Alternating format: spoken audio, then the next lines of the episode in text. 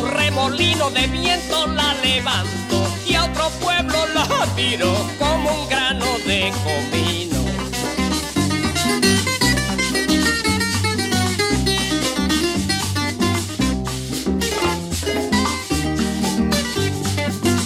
Pasó por Barceloneta que ni el diablo la cogía y la gente no sabía si era un globo o un cometa. Todo Arecibo se inquieta cuando por allí pasó. En Oaxaca aflojó una media y un zapato y allá en Camuy hasta el gato huyéndole se escondió.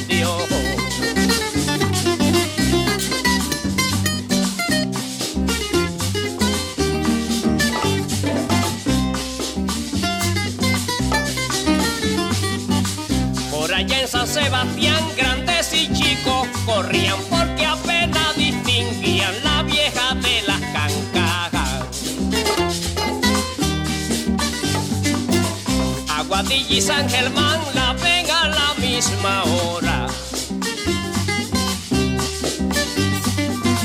En Aguada una señora se cayó muerta del susto solo al distinguir el busto de la vieja voladora.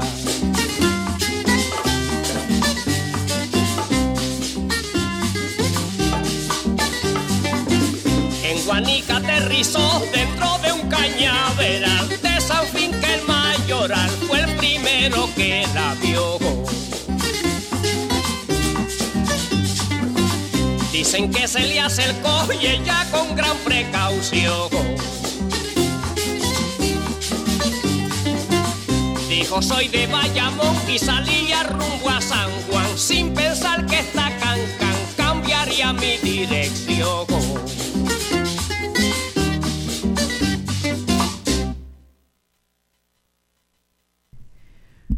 Buenos días y bienvenidos y bienvenidas a otra edición de Dialogando con Beni. Esta es su servidora Rosana Cerezo. Eh, me pasé un poquito ahí escuchando el cuento de esa vieja voladora, esa viejita que se pone esa, esa falda de cancán y va viajando por todos los, los pueblos o varios pueblos de Puerto Rico. Llega de punta a punta con su falda voladora, ese en, en voz de Chuito, el de Bayamón, ese trovador boricua que sabe a campo. Y eh, pongo esa canción porque siempre de chiquita me estaba bien graciosa esa canción y me hacía imaginarme un vuelo por todas las islas y hoy por, por todos los pueblos de la isla y hoy vamos a hacer un vuelo y a aterrizar en un pueblo que no menciona la canción de Chuito el de Bayamón. Vamos hoy a aterrizar en el pueblo de Ciales. Ciales, ese pueblo de la montaña tan lleno de encantos y que es eh, cuna de mucho talento eh, de nuestra isla. Eh, para empezar, podemos hablar del maestro poeta y prócer Juan Antonio Correger. Luego vamos a escuchar la canción de Roy Brown, una de las muchas canciones de Roy Brown eh, donde musicaliza un poema de Juan Antonio Correger. Y también de, de, allí es la autora de novelas históricas y amiga, me enorgullece decir, y colaboradora del programa Tina Casanova. Y eh, a quien le mando un saludo a ella y a su querido esposo. Y entonces también de allí, eh, pues son los famosos muebles de Enea. Enea eh, es esa, digamos, paja, ahorita vamos a aprender de qué trata, eh, de esos muebles típicos, mecedoras, mesas de, de, madera típica, endémica de Puerto Rico, que eh, son de esos, de esos muebles que ya son icónicos en el mobiliario puertorriqueño. Ese sillón hermoso que todos soñamos, el sillón de la abuela. Bueno, pues se han hecho muchos de esos sillones enciales. Y, y estamos en época de Navidad, creo que en esta época eh, pensamos y sentimos mucho la sabrosura de ser boricua. Y una de esas, eh, de esas cosas que nos da mucho placer es viajar al campo, es poder disfrutar de nuestras artesanías. Y me parece a mí que estos muebles son ejemplo de lo mejor de la artesanía puertorriqueña. Los vemos a veces y no imaginamos todo el trabajo que pasan los diseñadores de estos muebles. Eh, así que hoy vamos a recibir en el programa a dos miembros de la familia Villalobos.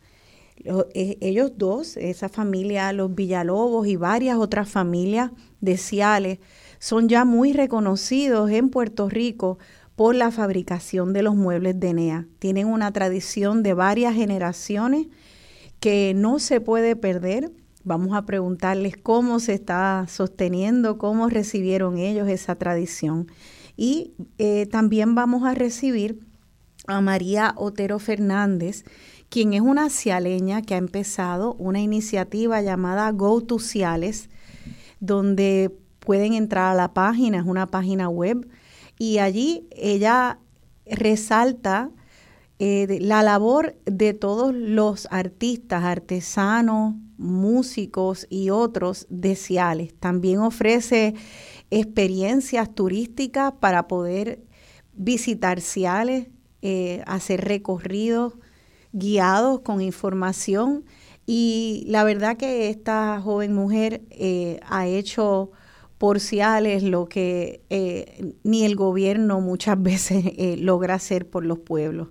Eh, está poniendo hacia Ciales en alto, la gente está visitándolo, entendiendo los encantos de Ciales y para mí es un placer recibirlos a todos, a los tres, hoy aquí en Dialogando con Beni, así que les doy ya la bienvenida. Eh, vamos a ver si están en línea, Waldemar Villalobos, Juan Villalobos y María Otero Fernández. Buenos días compañeros, ¿están en línea? Sí, buenos días. buenos días, buenos días a todos. Saludos, buenos días. Buenos días, me alegro muchísimo escucharlo. ¿Están por casualidad los tres ustedes allá arriba en la montaña? Eso es así, disfrutando del frito. qué bueno, qué bueno. De hecho, los tenemos a los tres por teléfono, así que no nos van a, no los van a ver en pantalla para aquellos que escuchan por o ven el programa por Facebook Live, porque la señal allá en la montaña no siempre es la mejor. Así que vamos, nos vamos old school, así tradicional. Y de verdad que es una alegría para mí recibirles a los tres aquí. Igualmente. Gracias. Gracias, gracias. Gracias a ustedes. Pues eh, creo que vamos a empezar entonces un poco por el principio de esta tradición de muebles de Enea. Yo primero, cuando hablé con, con quien primero hablé, que fue con Waldemar, y le tuve que pedir a Waldemar que me explicara lo que era la Enea y que perdone la, la ignorancia, porque la verdad que no sabía lo que era la Enea. Así que, ¿por qué no empezamos? Eh, describiendo lo que es la Enea, porque me parece que es central a, a todos los, creo que es que, lo que son mayormente los asientos, los sillones y las sillas. Así que vamos a, a, entender qué es la Enea. Empecemos por Juan. Juan, ¿estás, estás ahí? ¿Me escuchas? Sí, estoy escuchando, estoy escuchando. Pues cuéntanos, Juan, eh, ¿qué es la Enea? Ok, mira, la, la enea pues una, es una hierba, ¿verdad? Que, que crece en lo, donde están las aguas estancadas. Es lo que le decimos los manglares. Entonces, pues esta, esta hierba se, se descubrió después de mucho tiempo de que se usaban las hojas de las palmas. Se descubre la, la enea, ¿verdad? Que era un mejor funcionamiento para los muebles entonces, pues este tipo de hierba hay que cortarla en, la temporada menguante, ¿verdad? Para, para su mayor duración. Se pone a secar en un rancho que, que se utilizó más o menos el estilo como de secado del tabaco. Ah, ok. Entonces, pues, este, todo depende de cómo está el clima, ¿ves? Entre el frío, el calor, pues, se puede tomar un, un cierto tiempo, que mayormente son 15 días, 20 días, a veces un poco más, todo depende del clima. Y, después ahí está lista para, para usarla para forrar los muebles. Y una pregunta, tú, tú mencionas que se usó eh, después de que se usaba del tiempo en que se usaba la palma, o sea que en algún momento los muebles se hacían eh, más con, con, las hebras de las palmas. ¿Y por qué se pasó de usar la palma a usar esa hierba de mangle llamada Enea? ¿Por qué? ¿Tú sabes por qué se hizo ese cambio? Bueno, yo no estoy muy empapado porque yo no estaba para esos tiempos, pero según mi tío Guadalupe, ¿verdad? que también es artesano de muebles, pues me explicó que eso era lo que usaban, pero era más difícil. Y con la cantidad que se usa, que, que se usa mucho, pues había, pues había que utilizar muchas palmas y se dañaban muchas palmas. Entonces, pues ya ahí, pues, no sé quién fue el que descubrió la, la Enea, pero ya ahí se hizo ese cambio y, era más factible y más rápido también. Qué fantástico. Y, y la Enea, una vez ustedes la cosechan de los mangles, ¿crece rápidamente después? Sí, este, la Enea es una hierba que, que por eso es que dicen que es una hierba que es como si fuera el pasto malo, pero para nosotros no lo es. Esa Enea tú la cortas y ya creo que crece una pulgada más o menos, pulgada y media por día. Entonces ya las dos, de dos a tres meses ya ahí está como en ocho pies. Oh, wow. De que vuelve otra vez y ahí es cuando se pone mejor. Cuando tú la mantienes, ¿verdad? Que la vas dejando esos meses, esa enea sale bien blandita y buena. Mira para allá, o sea que crece bien alta. ¿Cuán alta crece esa hierba? Sí, pues mira, este depende de, del, del mangle unas crecen ocho pies, diez pies, otras pueden crecer más anchas, otras se quedan finitas, largas. Todo depende del mangle, ¿verdad? ¿Y ustedes buscan alguna, algunas dimensiones en particular o aprovechan si hay una ancha para hacer un tipo de mueble, si hay una más estrecha para hacer otro tipo de mueble? No, no, por lo general es como los mangles no son fáciles o sea, que entrar a un mangle es, un poquito peligroso, o sea, no se puede ir solo. Pues ya que hay, pues hay, hay algunos animales que son peligrosos, como el caimán, hay culebras, pueden haber avispas, otros tipos de animales. Sí. las hormigas que las vaconas que pican bien fuerte. Y también este se me olvidó el nombre de estas de las que chupan sangre, pero no me acuerdo el nombre. La sanguijuela. La sanguijuela, exactamente. Entonces hay que entrar bien protegido, como o sea, bien tapado con las piernas, que no se te suba nada por el pantalón. Entonces, pues hay que aprovechar donde esté, hay áreas que hunden mucho, ahí es donde más peligroso es. O sea, que nosotros la cortamos donde esté buena y donde se nos haga un poco más fácil y cuando no hay donde está fácil, pues tenemos que irnos más para lo profundo, ¿verdad? Para las áreas más malas. Wow. O sea que eh, era lo que le decía a los radioescuchas al principio, que cuando vemos un mueble eh, hecho de esta paja de Enea, nos sentamos en él, no nos imaginamos que ustedes hacen estas excursiones y se enfrentan a caimanes, a avispas, a sanguijuelas, a, terreno que incluso esté bien movedizo, ¿no? Que donde se pueden hasta hundir avispas. Eh, o sea que esto hace que valoremos mucho más cada uno de estos, de estos muebles. Quisiera preguntarle a Waldemar, eh, Waldemar, todos estos riesgos que ustedes enfrentan cuando entran a ese, a ese mangle, ¿tú has desarrollado algunos trucos, técnicas para poder entrar y, que no sea tan peligroso? ¿Cuál es, ¿Cuál es la manera de entrar al mangle para poder hacer esa cosecha de? Bueno, este, primero que nada, este, ponerse unas buenas botas, una buena ropa majada bien para que lo menos que uno pueda este, contaminarse con ellos o, afectarse con un caimán o una sandrihuela. Claro.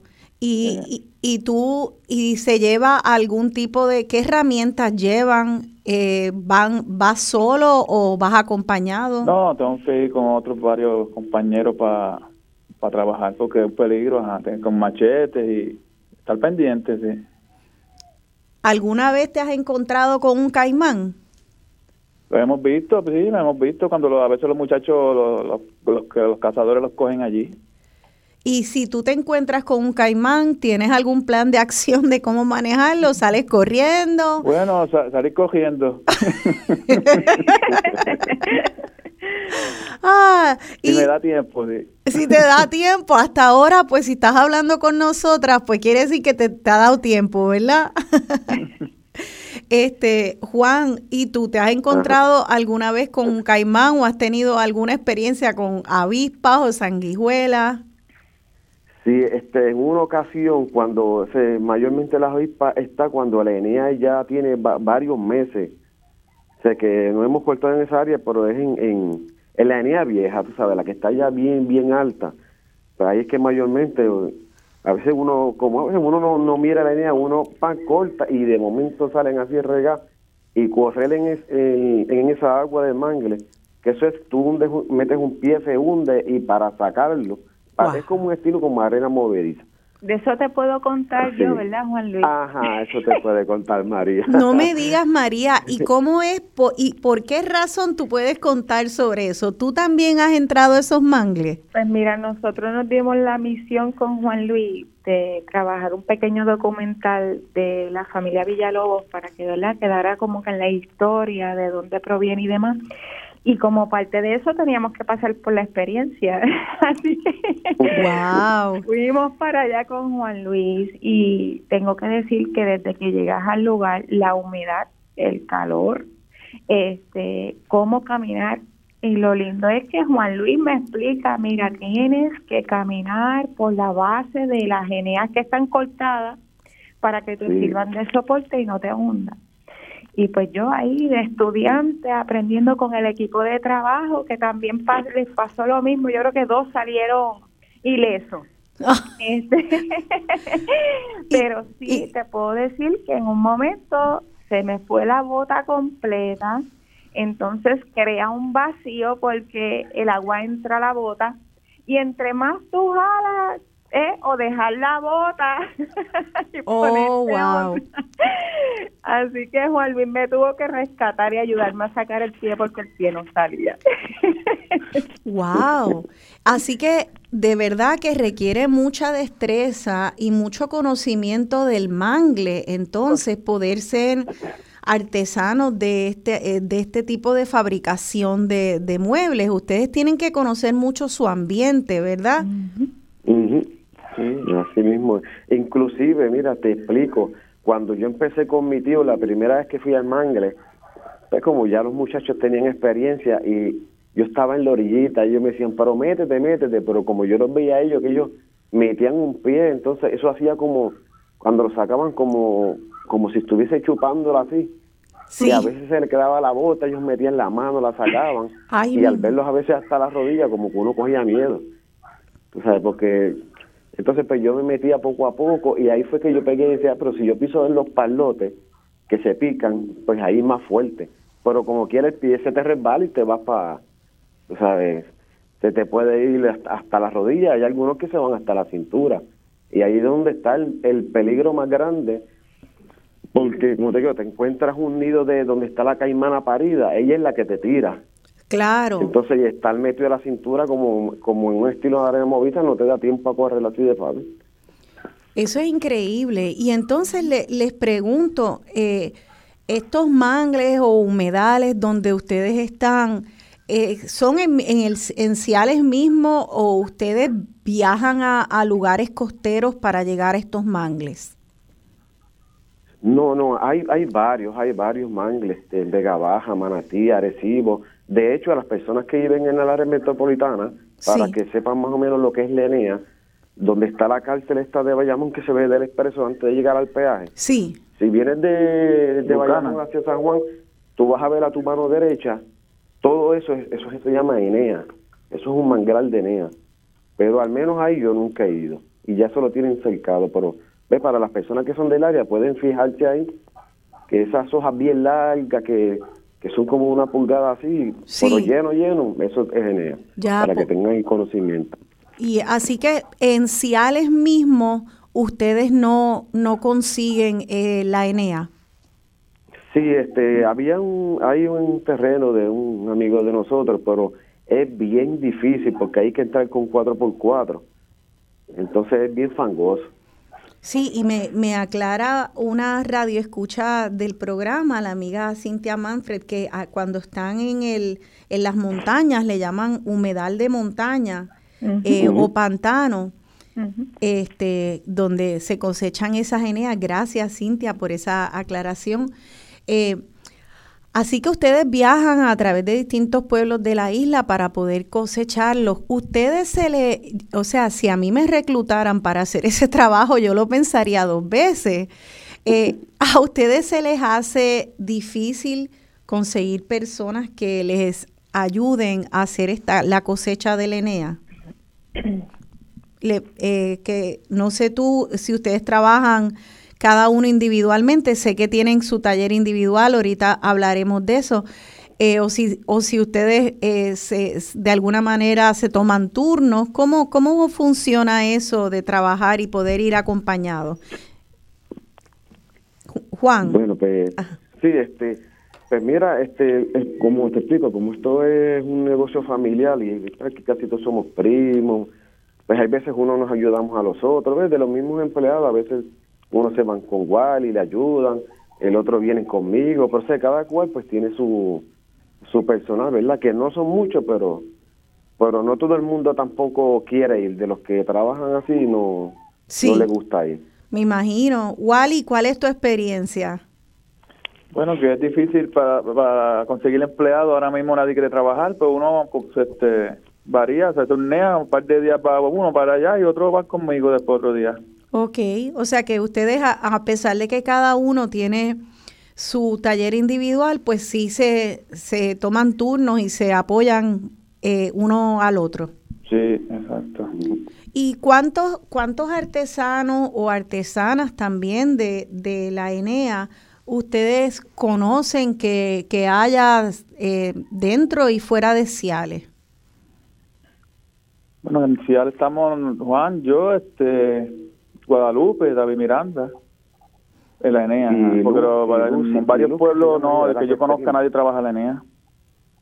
Ok, y me, me dice Juan que hay una mujer.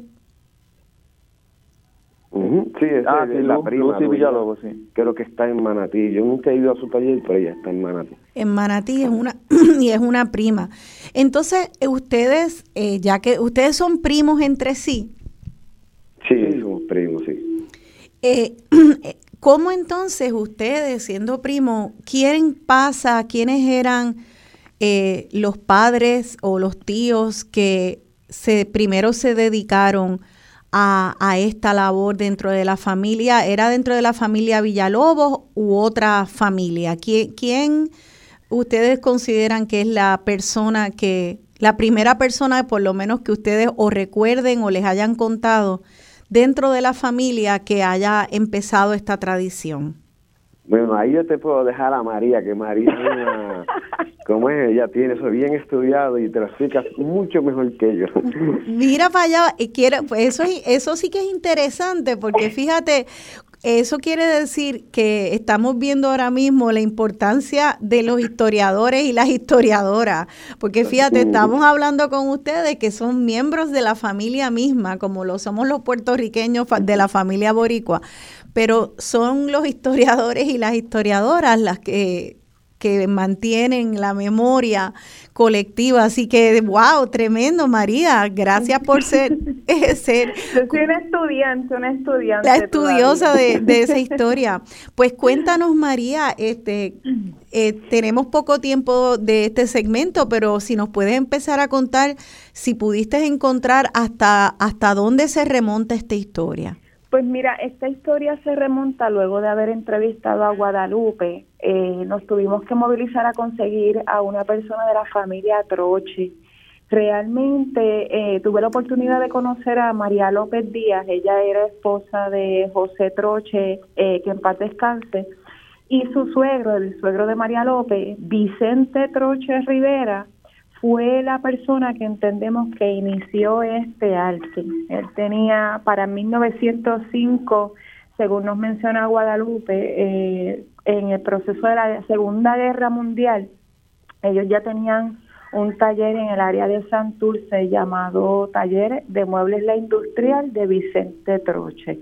Eh, y entonces en ese proceso ellos para lo que era la milicia, los americanos ordenaban los muebles, ellos se los preparaban y, ¿verdad? y los distribuían. Eh, y fue posterior ¿verdad? a la época de la caña como tal. Así que eh, curiosamente comienza en la familia Troche y luego eh, incluyendo al papá de Guardemar, David Villalobos, que trabajó con los troches cuando ellos se movilizaron a Ciales, pues entonces de ahí eh, los troches llegan a un punto en que se van a Estados Unidos, nadie continúa de la familia la tradición y los Villalobos la adoptan. Mira para allá, o sea, que es un discípulo del maestro artesano original Vicente Troche, David Villalobos, el que continúa esta tradición, que, que es fantástico. Voy a hacerle un poco más de preguntas sobre esto, porque esa historia eh, es bien interesante y me imagino que de 1905 al presente tiene que haber evolucionado, tiene que haber habido cambios en, en la manera de diseñarlo, de hacer los nudos o, o las pajas. Me gustaría que hablemos de eso, cómo ha evolucionado este arte en el próximo segmento. Así que por favor, quédense con nosotras. Estamos aquí en Dialogando con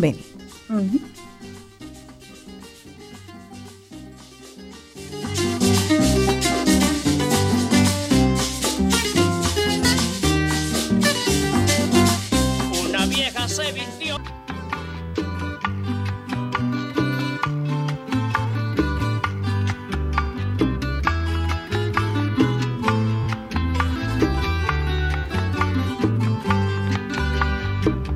En la vida todo es ir a lo que el tiempo deshace. Sabe el hombre dónde nace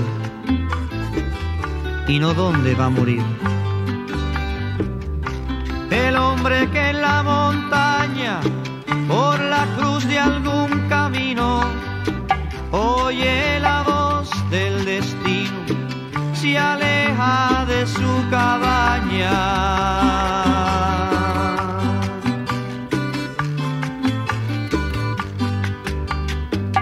prosiguiendo su hazaña, se dirige al porvenir, una esperanza a seguir, mas no a devolver la cara, pues la vida es senda rara, en la vida todo es ir.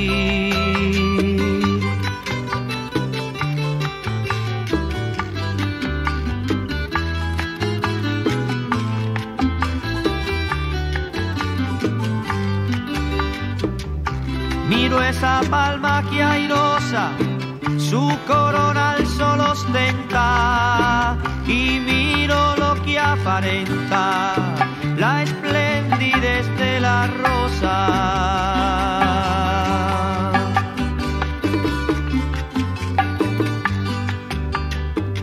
Contemplo la niña hermosa riendo a lo que le place y lo que el viento a la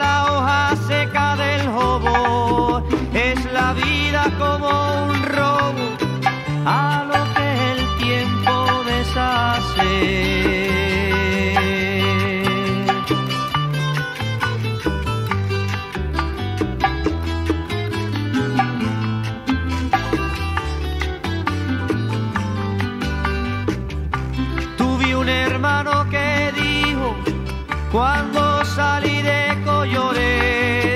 así canto sus amores al valle del que fue hijo.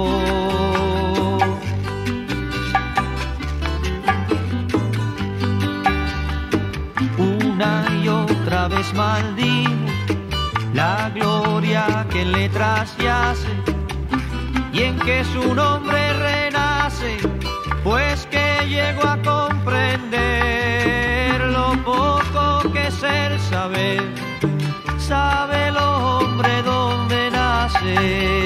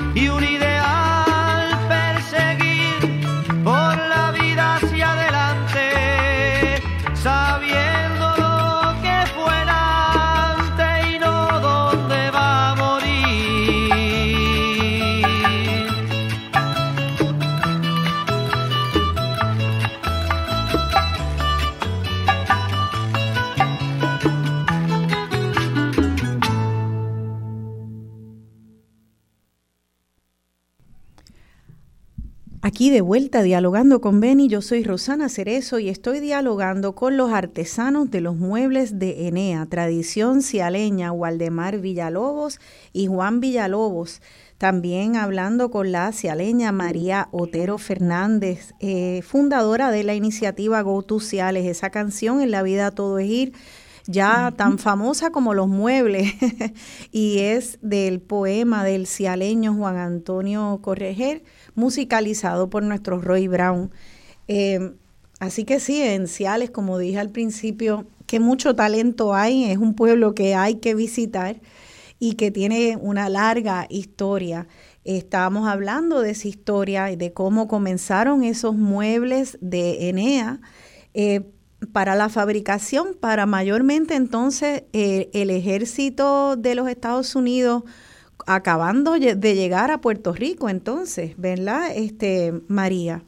Eso es correcto. Para la Segunda Guerra Mundial ya ellos estaban operando y trabajaban, ¿verdad? El mueble ya más de una manera más rústica, porque para esos momentos no existía la maquinaria que hoy en día existen. Así que entre el idioma y las palabras curiosas que podríamos encontrar cuando hablamos del pasado y que estamos hablando, por ejemplo, con Guadalupe Villalobos, que fue un precursor de, de este arte, vas a escuchar palabras como el barbiqui, que uno dice que es el barbiqui, y cuando te explican que es eh, la herramienta que utilizaban para hacer los agujeros, para montar el esqueleto del mueble, eh, palabras como aguzaban, palabras como esparlotar, que aún esparlotar se escucha hoy día, porque es la palabra que ellos utilizan ya que la Enea viene en una hoja, una como una vaina de la Enea, trae varias hojas y esas hojas hay que despegarlas y hacer una elección de las buenas y las que no sirven para, ¿verdad? para el proceso luego de tejer. Así que sí ha habido una gran evolución también de la materia prima, como mencionó Juan Luis Villalobos, eh, que iniciaron con la hoja de palma y luego descubren la enea. La hoja de palma era mucho más fuerte, pero la enea en términos de cosecha era más productiva. Qué fantástico.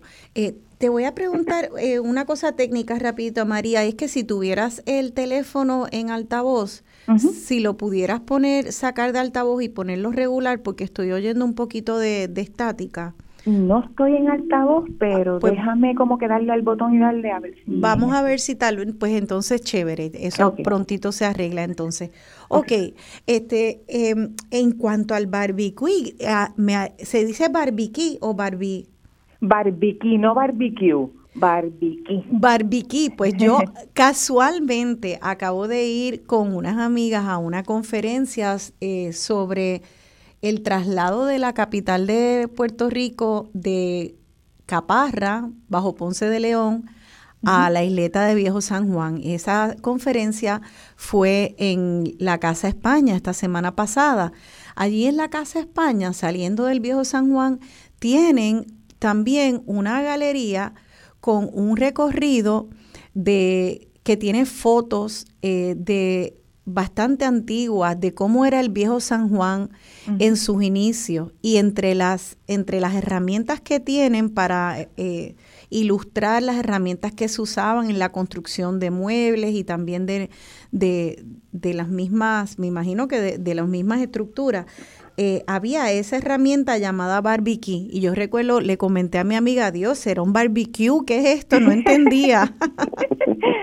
sí, es, es muy interesante. Así que de verdad que me alegro que me la acabas de, explicar. Eh, entonces, como tú dices, eso evolucionó, eh, vinieron máquinas para poder cortar, me imagino, la madera de manera más rápida.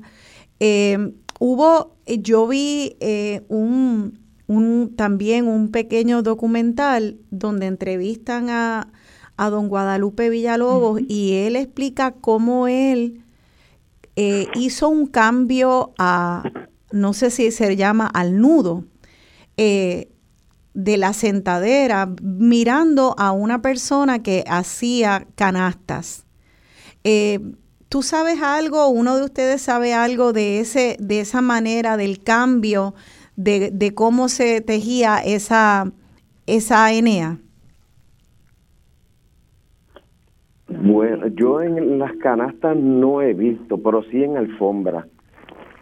En alfombra, sí, que En también alfombra. hay, hay alfombra, hay alfombras también de NEA, entonces. Sí, sí, esa la labora Jorge González, que él es artesano de alfombra, que aprendió con, con una persona, creo que no sé si era de Sidra, que no sé si el señor falleció, pero él es el que las está elaborando ahora mismo. Ya. Y yo me refería más bien a que vi, eh, vi un, un, en ese mini documental eh, cómo don Guadalupe narraba que él hizo un cambio en cómo él tejía la Enea y lo, lo hizo después de observar a un artesano que hacía, eh, que estaba tejiendo canastas y él, él dijo, mira, eso yo lo puedo hacer también para la sentadera eh, de la, de- del sillón. Y eso me, me hizo pensar que tal vez no siempre han sido igual los diseños de la Enea. ¿Ustedes han visto, María o uno de ustedes dos, han visto distintos diseños en, en ese tejido de la Enea a través de los años? Sí, por lo menos Sí, ahí este, yo mira, creo que Juan Luis este, puede disculpa, abundar en esa área. Cuando, Sí, o sea, según me estaba contando mi tío, que al principio, cuando él comenzó, él no hacía el tejido tradicional en el fondo de los, de los muebles, él lo hacía entrelazado el fondo y el espaldar. Pero al ver que se- el espaldar queda bien fuerte, pero ya en el fondo, soportar el peso, pues no, como que no le resultó bien y ahí cambió a hacerlo combinado. El tejido del fondo es tradicional y el espaldar entrelazado. Que entonces él siguió como que inventando hasta que pudo sacar ese tejido. Ya, exacto. O sea que, que ya, ya entonces eh, viene a ser más adelante, porque empiezan en el 1905, pero ese cambio ya don Guadalupe lo tiene que haber hecho eh, bastante entrado en el siglo XX. eh, y ahora son más fuertes entonces cuando y, a- y soportan más el peso de, de las personas. Sí, sí, estos muebles este, cuando vienen a reparar, siempre y cuando las personas ¿verdad? Lo- lo- no los tengan bajo agua, bajo agua sol y sereno, ¿verdad? Que, que no es lo conveniente. Claro. Vienen muebles de, de Guadalupe de hace 40 años, de Don David, de, del abuelo de Wally.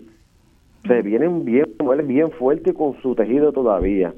Pero lo que sí es que, pues, maltratado con el sol y. Muy como con el agua, el sol y sereno. Pero dentro de las casas Sí, han venido muebles hechos por, por Don David. Que imagínate. lo único que hay que hacer es, es retocar la madera y volver a lijar y pintar y volver a barnizar sin tener que tocar lenea. Imagínate, eso sí que es un logro.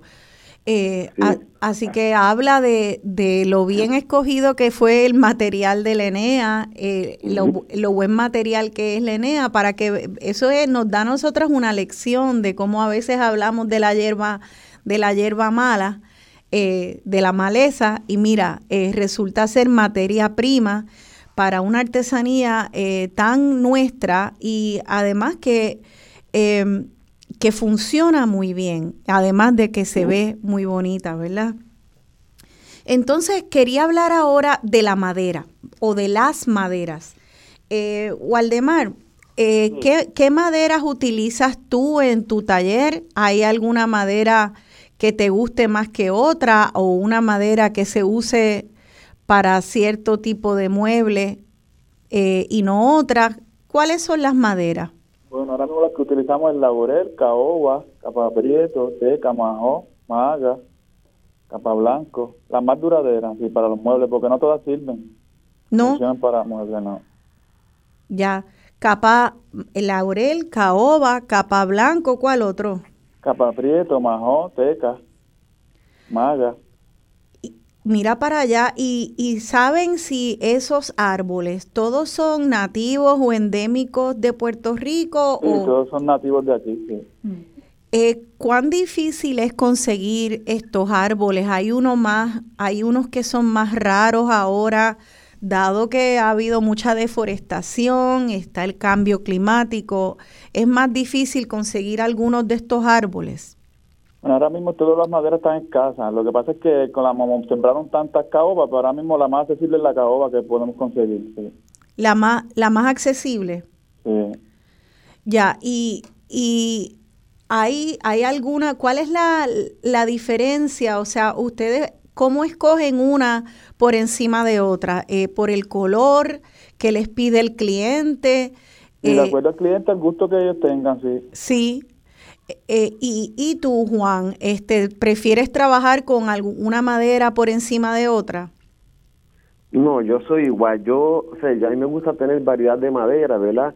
Y cuando el cliente viene al taller, pues siempre pregunta, o sea, con el cuestión de, del miedo, ah, pero eh, tú sabes que lo de la polilla y pues ellos como que se ponen bien, Claro. no sé, como que como que bien dudosos ah, de esta otro, pero mira, todas las maderas, después que, que sean cortadas en temporada menguante, ¿verdad? Eso es. especialmente en el cuarto menguante, porque la menguante son dos semanas, pero hay una semana que es fuerte y pues, los que venden madera, pues por ejemplo en el caso del que yo le compro, él le gusta el cuarto menguante y viernes y temprano, o sea, para, para cortar el árbol, ¿verdad? ¿Cómo Entonces es? recalcando que nosotros- Viernes. y ellos ellos tratan de utilizar la madera que, que sé que cualquier persona va a eliminar porque molesta en la casa o tú sabes que, que no es que deforestamos ni nada, o que es bien importante recalcarlo. Entonces, ¿verdad? Yo te pido este que me dejes explicar una cosita rápido. Esto es como para pues, cuestión del gobierno, ¿verdad? Que cuando vayan a construir carreteras, vayan a, o sea, eliminar árboles que, de estos tipos, que por favor, pues a, hacerlo llegar a los artesanos porque es madera que se pierde. Y esto está corriendo mucho y pues se le puede sacar mucha artesanía. O sea, que esa es una de las preocupaciones que también nosotros tenemos a través de, de también de, ¿verdad? de la preocupación de la falta de empleados. De que esas son las dos cositas que, que nos ayudan mucho a los artesanos. Estoy totalmente, estoy totalmente de acuerdo. A- alrededor de donde yo vivo, en Atorrey, es un área urbana, se sembraron muchas, muchas caobas. Fueron, fueron caobas que fueron, entre comillas, mal sembradas, ¿no? Eh, si en realidad se iba, estaba desarrollando un área urbana eh, de mucha densidad poblacional con aceras, fueron levantando las aceras, rompiendo tuberías. En los últimos par de años en esa área se han tumbado seis, eh, seis, más o menos como seis caobos enormes, que esos troncos son de un diámetro eh, anchísimo, como, más, como si fueran dos o tres personas una al lado de la otra. Sí, Y esos son árboles de, este, puede ser de 60 a 70 años de, ¿verdad? De, de edad que tienen esos árboles. Que es bien penoso eliminarlos y meterlos en máquina para triturarlos. Es increíble, de verdad, la pérdida. De verdad que lo es. Entonces, eh, ustedes, ustedes les consta que a veces esos árboles los talan y los hacen virutas, entonces. Sí, sí, a mí, eh, a mí me ha pasado muchas veces. Es porque a veces las personas pues tienen conocimiento. Este, por ejemplo, una vez en Humacao me llamaron en el parque de bomba. Mira que cortaron unos, unas caobas enormes detrás del parking. Bendito, yo fui y recogí lo que pude, pero Loco. nosotros no podemos hacerlo con mucha rapidez porque no tenemos los camiones, troces como tiene el municipio. Cuando fui a dar el segundo viaje, los metieron en una máquina y los trituraron. Pero qué cosa más increíble. ¿Ves? Esas son las cosas donde uno dice, pero ¿qué le pasa a este gobierno? Eh, eh, y ese es el llamado que hacemos, o sea, que, que se den cuenta que, mire, estos, estos muebles y toda la artesanía, más allá de los muebles, la fabricación de muebles, la fabricación de, de la talla de santos, la fabricación de las plumas en madera, eh, de tantas y tantas artesanías dependen de estas maderas. Eso se sabe. ¿Cómo es que el gobierno no tiene un, un programa eh, donde todas las instituciones gubernamentales que vayan a talar eh, puedan recoger eso y tal vez a través del Instituto de Cultura ir despachando a, la- a los distintos artesanos y artesanas. Eso es una manera de reciclar los árboles, de honrar estos árboles majestuosos cuando por alguna razón ya no pueden quedarse en las ubicaciones donde están. Y es una manera de también mover la economía. ¿verdad? Sí, Porque eso, eso, yo creo que también hay que darle como un, o sea, una charlita también a Luma, porque Luma lo hace mucho. de veras, Lu- Luma devasta muchos, muchos árboles que están cerca del tendido que son árboles pero buenísimos y se pierden porque no los cortan en menguante y no, sé, vamos a hacer el trabajo y se perdió todo. Wow, eso es bien triste, sí. Eso es increíble. Este, así que pues eh, también a Luma que escuchen eso eh, y, y, en realidad eh, me pregunto si además de, de, esta tala indiscriminada, sin, sin pensar en un uso apropiado para los árboles talados, si, si también eh, ¿Ustedes conocen de, que haya alguna política, sea tanto de empresas privadas o del gobierno, para resembrar los árboles en lugares apropiados? No, yo por lo menos no conozco. Yo, eh, si, por ejemplo, si antes cuando yo comencé, pues habían árboles que me los daban porque ya tenían permiso de cortarlos, entonces pues, ya yo los cortaba pues yo seguía la regla de, de que había que poner, creo que eran dos, árboles por cada uno que tú tumbaras. Sí. Entonces, pero eso sí se hacía, pero como ya yo no, o sea, nosotros no podemos, no tenemos la maquinaria. Sí. Sí, pero no sé si el gobierno lo esté haciendo, de verdad que estoy ajeno. Que esto es muy interesante. Eh, Waldemar, eh, tú tienes ¿Tú tienes alguna experiencia también así con este asunto de, los árboles, alguna anécdota eh, en cuanto a, esto de la cosecha y conseguir los árboles? Sí, lo mismo, yo he picado varios, entonces cuando me avisan que voy a recoger ya los han botado o los han triturado y hay, hay mala planificación, no, están como mal desorganizados. Sí. Sí, pues me gustaría, eh, antes de que se acabe este segmento, de que, que nos den sus, los teléfonos donde la gente, que tal vez por lo menos individuos que estén escuchando, pudieran anotar el teléfono para comunicarse con cualquiera de ustedes tres, para entonces por lo menos a nivel individual poder empezar a hacer unos contactos con ustedes, llamarlos y tratar de movilizar ayudas para estos artesanos. Así que antes de cerrar este segmento, me gustaría que nos den los teléfonos y también los números de, los nombres de los talleres de, de, cada uno de ustedes. Vamos a empezar por Waldemar. Waldemar, ¿cómo se llama tu taller? Artesanías Muebles La Cialeña. Artesanías Muebles La Cialeña. Sí. Y ¿Nos puedes dar el teléfono? El 787. Sí. 900. Sí. 2796. 2796. Sí. Perfecto. Eh, 787-900-2796. Juan Villalobos, ¿cómo se llama tu taller, Juan Luis? Ok, mi taller se llama Artesanías Juan Luis Villalobos, que así también lo puedes conseguir en las redes sociales en Facebook, con el número de teléfono 787-943-1399. Perfecto. Entonces también, ¿verdad? Este está el Artesanía Villalobos, que es de mi tío, que yo estoy siguiendo el legado de él.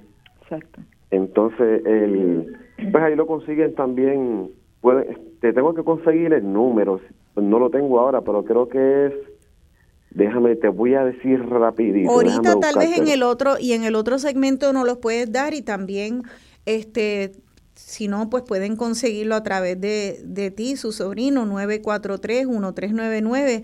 Exacto. Pero ya lo tengo, ya lo tengo. El de Guadalupe Villalobos, que es el, el uno de los maestros, como era el papá de, de, de y el abuelo. Claro. Es el 939-881-16 00. Ese es Artesanía Villalobos y él se llama Guadalupe Villalobos. Guadalupe Villalobos. Wow, qué, qué gran familia de artesanos y qué tradición tan linda. Así que si el, el gobierno y sea estatal o sus municipios no, no tienen esa conciencia y ese programa, por favor, si ustedes conocen a personas dentro del municipio, a veces es que no lo han pensado y lo que hay que hacer es eh, empezar iniciativas ciudadanas para que sí lo piensen, para que sí hagan asignaciones.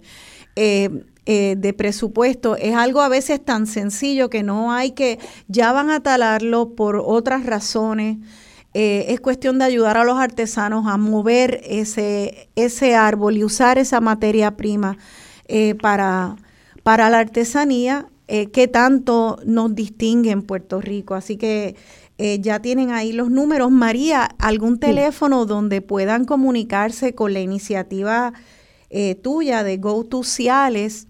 que pudieran también las personas que quieran llamarte y decir, mira, sabemos de, de árboles que se pueden usar para artesanía y tú pudieras también llamar a otros artesanos.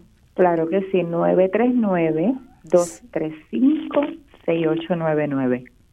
939-235-6899.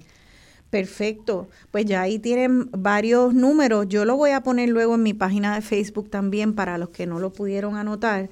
Eh, eh, entonces, bueno, pues está esta situación de la madera. ¿Qué ustedes hacen con esa madera que no incluye la Enea? Sé que porque me consta que hacen unos juegos de comedor preciosos, ¿verdad? Eh, que nos pueden dar ejemplos de, de los distintos tipos de muebles que ustedes fabrican, Juan Luis. ¿Qué tipo de muebles haces? Ok, mira, este, lo más que no que, ¿verdad? que la gente busca son las mecedoras las mesadoras se pueden hacer en maderas completas, ¿verdad? Este, que no sin, sin necesitar la Enea, porque hay personas que ese es su gusto. Pero entonces pues, se hacen sillones en madera y Enea, en madera sólida completa, se hacen stools, banquetas, sofás, los sil, los sil mecedores, juegos de este comedor, mesa, mesas para televisor, o sea que se hace un sinnúmero de cosas que de verdad, y, duraderas, que te estoy hablando, que eso es para toda la vida. Y lo importante es que estos muebles siempre se pueden reparar. No importa las condiciones que estén, se pueden reparar. Fantástico. Y entonces, como tienen, utilizan distintas maderas, los clientes pueden escoger el color que más le convenga. Me imagino que tienen desde clara, claras hasta oscuras. ¿Qué, qué tipo de colores se ven en, en todas esas maderas distintas que nos mencionó Waldemar al principio, laurel, caoba, el capa blanco, el prieto, el majón, ¿qué colores? ¿Cuál es esa gama? Sí, ok, mira, en, el laurel hay variedad de colores. El laurel es una, está como el espada, que es una madera bien clarita, como hinchita, como dice, pero después se va poniendo un cremita bien lindo.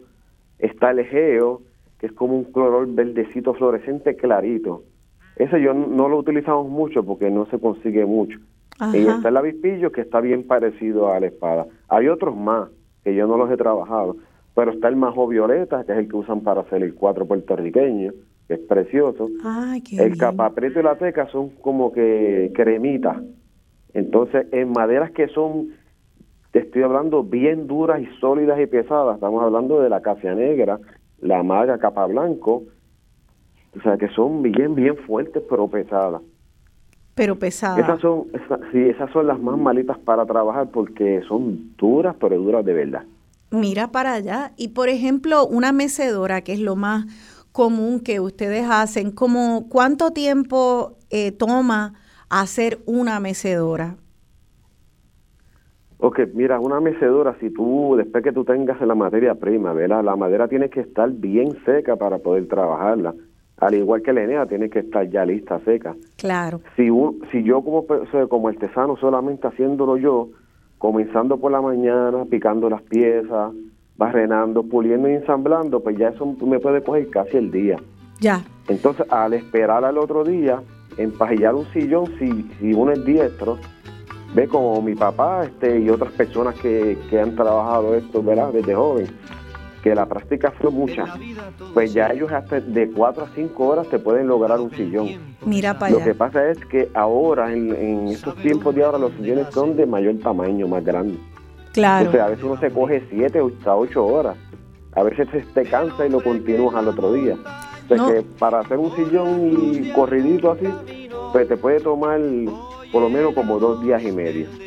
Claro, y eso sin contar toda la expedición al mangle, secar la enea y todo. Esos son los muebles nuestros. Sí, ya eso, es ya eso es prepararse para trabajar para todo el mes. Así que son horas, horas de horas de horas en solo un sillón. Ya estoy oyendo la música, nos tenemos que ir a, la pausa, pero cuando regresemos eh, seguiremos hablando sobre estas artesanías y vamos a aprender más entonces de la iniciativa Go to Ciales y qué, cuáles son estos encantos de Ciales que podemos visitar en recorridos guiados.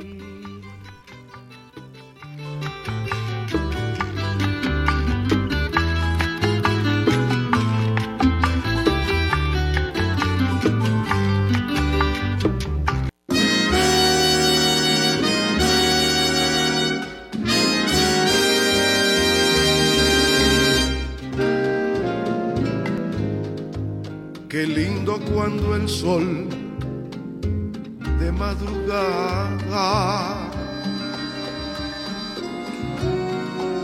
desgarra el negro mango de la noche.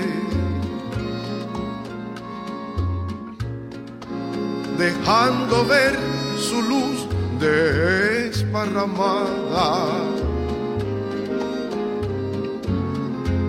en vez amanecer que es un derroche. Un derroche de luz y de poesía. Un concierto de sol en la mañana. Qué bonita son las noches de mis lita y qué bello amanecer el de mi patria nuestra patria. Y orgulloso me siento una y mil veces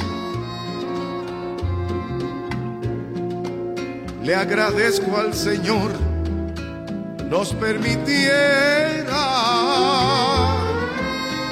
haber nacido en esta tierra tan hermosa, en esa tierra donde mis ojos vieron la luz por vez primera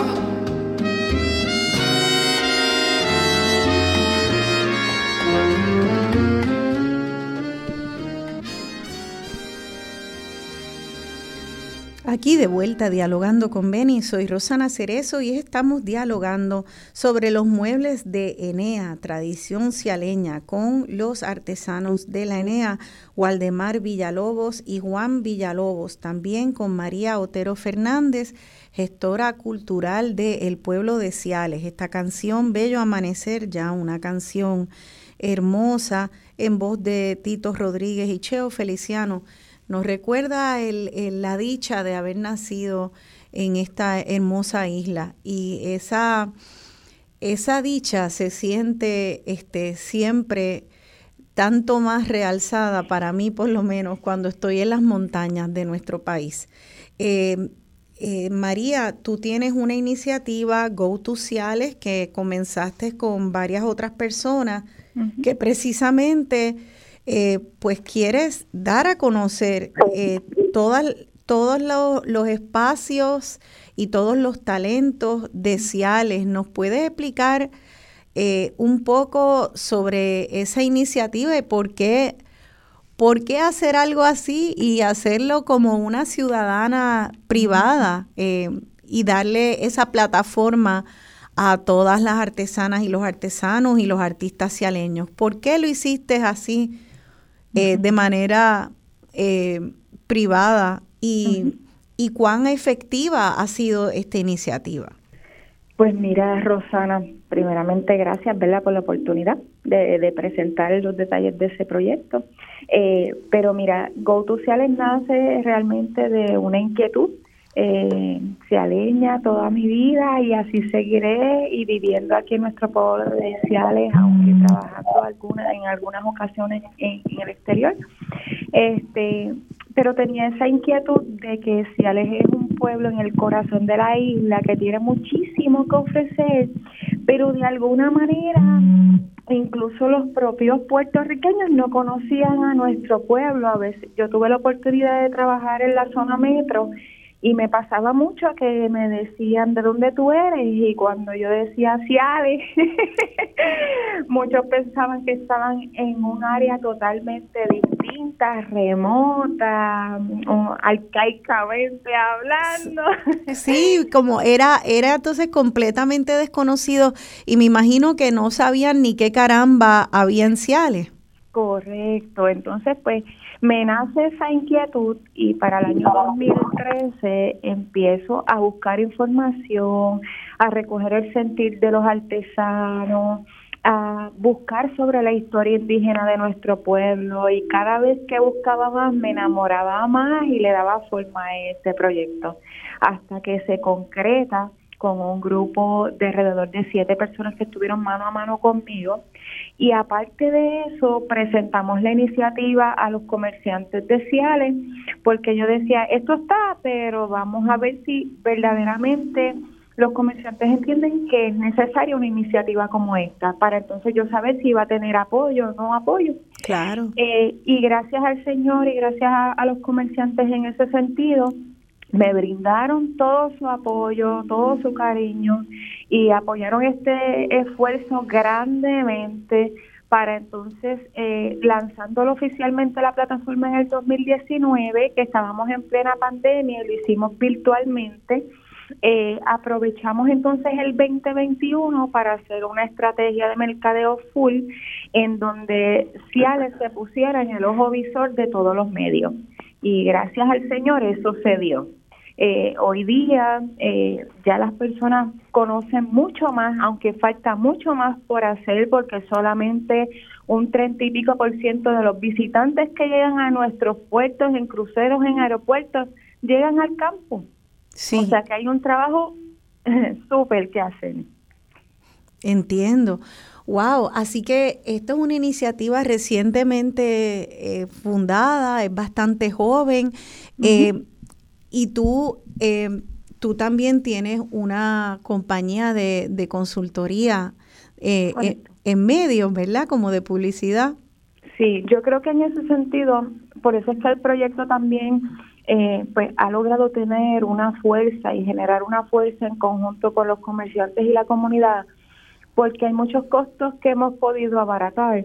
En el grupo hay personas que son especialistas en lo que es el audiovisual, tenemos un DJ, es veterano también militar, también tenemos a Oscar, que aparte de tener su página personal de Jibaro Aventurero, está mano a mano con nosotros, con los recorridos, y también trabaja en redes sociales. O sea, que el grupo eh, tiene unos conocimientos que uno dice, pues, gracias al Señor los tenemos y podemos abaratar ese costo. Y por eso es que ha sido también el éxito. Aparte de que cuando tenemos alguna iniciativa especial, tocamos puerta con los comerciantes y siempre nos han dicho presente. O sea que ustedes son un ejemplo de de una empresa privada eh, con ética, con orgullo de ser boricua, que están estimulando la economía de Puerto Rico de la mejor manera no copiando modelos extranjeros importados que no tienen nada que ver con nosotros y nuestras tradiciones, sino todo lo contrario, realzando las tradiciones y apoyando el talento que, que ya hay.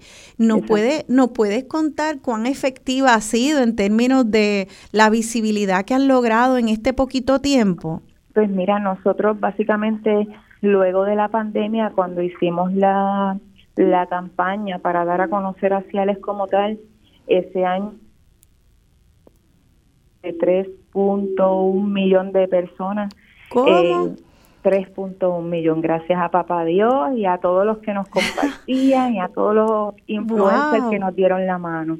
Sí, se trabajó muy duro. Se trabajó muy duro y es eso, eh, disculpa, con una laguna en el, en el audio fueron más de 3 millones de personas que visitaron la página.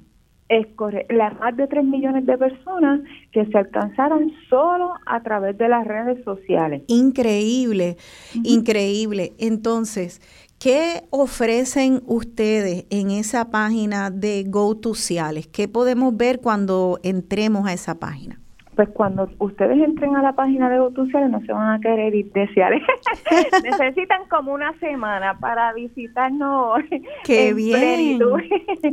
Mira, pues vas a tener una oferta primeramente nosotros hacemos recorridos tanto grupales como customizados, que si tú vienes tu familia de allá afuera y quieres tener una experiencia dinámica, depende, dependiendo de, de qué es lo que desea, nosotros le creamos la experiencia y le podemos incluso coordinar la hospedería. Este, ah, y la gastronomía también. ¿Y qué? Así que ¿Nos puedes dar un ejemplo de la experiencia de la experiencia o las experiencias que ustedes, de, recorridos que ustedes ofrecen? Claro que sí, nosotros tenemos un recorrido que se llama de batalles haciales. Eh, de batalles haciales provee una experiencia general de los lugares más importantes en términos de historia que provee el pueblo de Ciales, un, como un popurrí de, la historia de nuestro pueblo, empezando nuestro paseo lineal y ¿verdad? nos vamos de ronda a través de todos esos lugares importantes. También proveemos eh, recorridos para esos aventureros que les gusta el hiking, ¿verdad? que está muy de moda. Eh, eh, trabajamos lo que es el charco El Morón, las cascadas Las Delicias.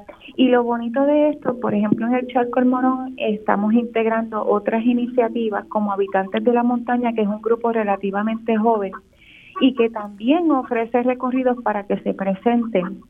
Eh, y coordinamos los almuerzos, estamos empezando a coordinar también las comidas con la comunidad o con los propios comerciantes, ¿para qué? Para incentivar la economía local. Así que tanto recorridos como históricos y como de aventura los estamos coordinando. Ah, tenemos un ruido raro en la línea, no espero, vamos a ver. estoy escuchando. Sí, Sí, yo lo escuché también. Ya paró. Si acaso alguno tuviera el radio prendido o en altavoz. No, pues no, estamos, estamos en celular solamente. Estamos en celular full. Ok, pues ya, ya paró, ya paró. Así que pues chévere. Eh, eh, has nombrado entonces dos de esos recorridos. Eh, de batallas haciales, el de el de hiking y de visitar ese recorrido de ir a, al charco, a las cascadas. Eh, también también tenemos un recorrido que es del café. Eh, podemos coordinar para llevarlos al Museo del Café, podemos llevarlo a la torrefacción y al beneficiado de lo que es Café Cibales, porque tenemos en Ciales tres beneficiados, o sea que dos beneficiados y un museo, o sea que tenemos amplia gama y una historia riquísima en lo que es la historia del café aquí en Puerto Rico y en Ciales. Ay, verdad, a mí me encanta el, el café Cibales, mira, cierto. Qué bien, qué rico. Y entonces, ¿tienen alguna que tenga que ver con eh, la artesanía o esta historia de Lenea? Eh, sí. Sí, precisamente nosotros estamos en coordinación con Juan Luis, con Waldemar, y hemos estado estructurando un recorrido. Pero si, por ejemplo, mañana ya está disponible, que por ejemplo me dicen, mira, yo quiero ver y, saber lo que es, pues coordinamos con uno de ellos y los llevamos allá, porque ya contenemos, ¿verdad? Tenemos la historia. No los llevamos al mangle, que sería espectacular, porque sabemos que es alto riesgo. Claro. pero sí los pasamos por todo el proceso y la experiencia de, de, que tengan y doblen la Enea y, intenten hacer ese tejido. Ah, mira qué chévere, sí. Así que pueden ver a, a Waldemar y a Juan, ¿verdad? Por cita previa. haciendo esos tejidos y, y también probar ustedes mismos cómo se hace ese tejido. Wow. Es correcto, es correcto. A veces ellos lo hacen ver tan fácil. y cuando uno va a la hora de la práctica, yo siempre escucho a Juan Luis que dice, es como una trenza, es como una trenza, Juan Luis. Pero no es tan fácil. Y como si estuviese bailando merengue. ¿Y, y, ¿Y por qué? ¿Cómo, ¿Cómo es eso que se estuviera? Porque es para un lado y para otro, para un lado y para otro. No, lo que pasa es que cuando, ok, el tejido de la enea, o sea, cuando tú ves el mueble forrado, eso se comienza y eso se va empatando la enea de que el tejido siempre desde el principio es un solo hilo, de que tú vas empatando y oh. haciendo la soga desde principio a, fin. Entonces cuando tú das la vuelta, que tú alargas la línea si eres derecho con tu mano derecha hacia atrás, pues tú tienes que hacer un movimiento como si estuvieses con tu pareja bailando el merengue con la mano.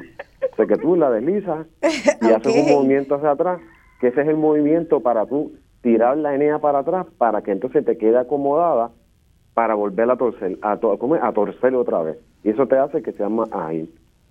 Es toda una experiencia, Rosana. Nosotros tuvimos la oportunidad eh, el, el año pasado de traer un grupo de 16 influencers acá a Ciales y los pasamos por, ellos estuvieron dos días completos visitando Ciales y hospedería, gastronomía y demás y los llevamos allá.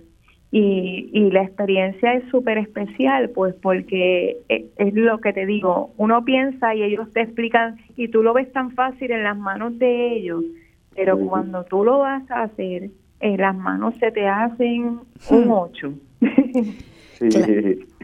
Claro, y, esto me encanta esta iniciativa porque yo creo que aparte de, por ejemplo, escuchar cómo ustedes, Juan Luis, Waldemar y todos los artesanos que pasan por esto, cómo lo difícil que es ese proceso de preparación, el identificar el, el humedal o el, o el mangle, el, el, llegar acompañado, el saber cómo caminar, cuándo cortar la tener cuidado con avispas, sanguijuelas, caimanes, este, luego secarlo, em, saber cuándo eh, cosechar las maderas, dónde están las maderas, em, todo eso eh, es un proceso que se suma a los días que sea que tome eh, la elaboración del mueble como tal. Y luego está la dificultad de la destreza una vez ya están todos los, todos los materiales.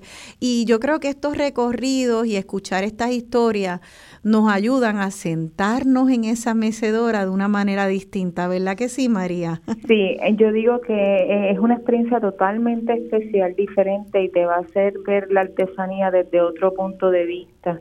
Así que cuando cuando vengan acá hacia ustedes entren a las páginas y van a tener la oportunidad de ver los recorridos, de ver cuántos restaurantes hay, van a ver los sitios de contacto con la naturaleza, las áreas de comida, gastronomía, cultura y un segmento de talento nativo donde están nuestros músicos, donde están nuestros artesanos, así que puede construir una experiencia completa para decidir llegar acá. Eso está fantástico. Y tal vez se puedan hacer varios recorridos, un día hacer uno, tal vez otro día hacer otro, ¿verdad? Correcto. Eso está fantástico. Eh, eh, te pregunto, Juan Luis, y luego a Waldemar, ¿ustedes eh, qué, qué, cómo se sienten y qué efecto ha tenido para ustedes recibir este apoyo de la ciudadanía de Ciales, de personas como María y los compañeros que la ayudan a ella. Eh, ¿Ustedes han sentido diferencia eh, en, al, al, ampliar el, el, la red de apoyo, Juan Luis? Sí, Chacho, para mí eso sí, no olvídate, ella sabe cómo es. Que de tal manera que, como yo le digo, si yo no estoy, las llaves son tuyas, tú entras y haz lo que tú quieras. Así mismo. De verdad, no, es, es tremenda. Ella ha hecho algo demasiado, demasiado de grande para Cial y para especialmente para mí también, ¿verdad? Como persona. Sí. Y eso hay que agradecer un montón, de verdad que sí. ¿Ves? Y, y como siempre digo, en todo lo que yo pueda hacer para ayudar a Gautuciales, ahí estoy yo. Qué fantástico. Qué fantástico. Yo, yo me imagino que, eh, que una de las preocupaciones que yo pensaría que ustedes podrían tener sería cómo se mantiene esta tradición viva. Eh, porque ustedes todavía son relativamente jóvenes, pero ustedes vienen, reciben esta, esta tradición de, de sus antepasados que vienen desde principios del siglo XX. Ya estamos entonces este, despidiendo el año 22, muy metidos en el siglo XXI. Eh, ustedes, eh, ¿qué pensarían de, de, la juventud que viene? Eh, ¿Cómo se podría estimular a que esta tradición no se pierda? María o, Juan Luis. Ah, ok, disculpa.